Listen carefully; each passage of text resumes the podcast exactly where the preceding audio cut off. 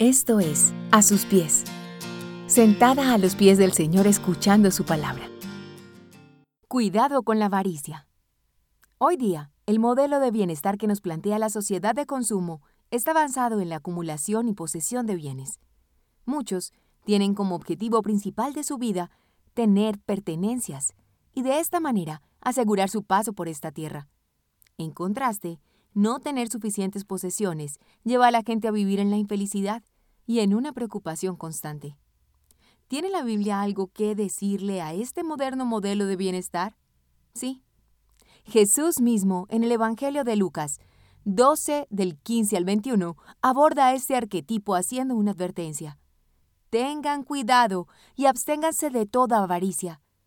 Así es, tal como lo estás leyendo. Jesús le llama al deseo de acumular bienes avaricia. Para explicar mejor esta advertencia a su audiencia, el maestro les cuenta una historia de la cual quisiera hacer algunas precisiones para que entendamos las mentiras que hay detrás de este modelo de bienestar. En el verso 15, Jesús desenmascara la primera mentira de la avaricia. La vida depende de la abundancia de los bienes que posees.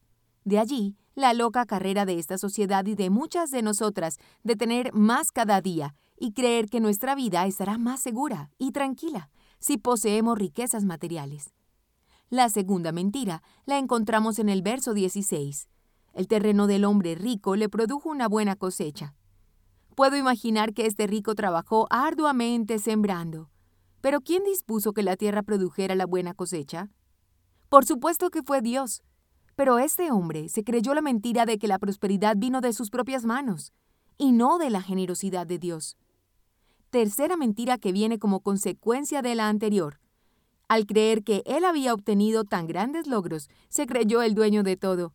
Nota en esta porción las cinco veces en que se menciona el pronombre posesivo mi cosecha, mis graneros, mi grano, mis bienes, mi alma. Esta percepción trajo mucho orgullo y jactancia a la vida de este millonario.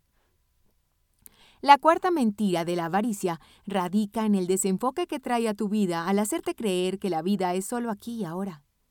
Jesús llama necio a un hombre que hace planes para esta vida, pero es incapaz de pensar en lo que será de él después de la muerte.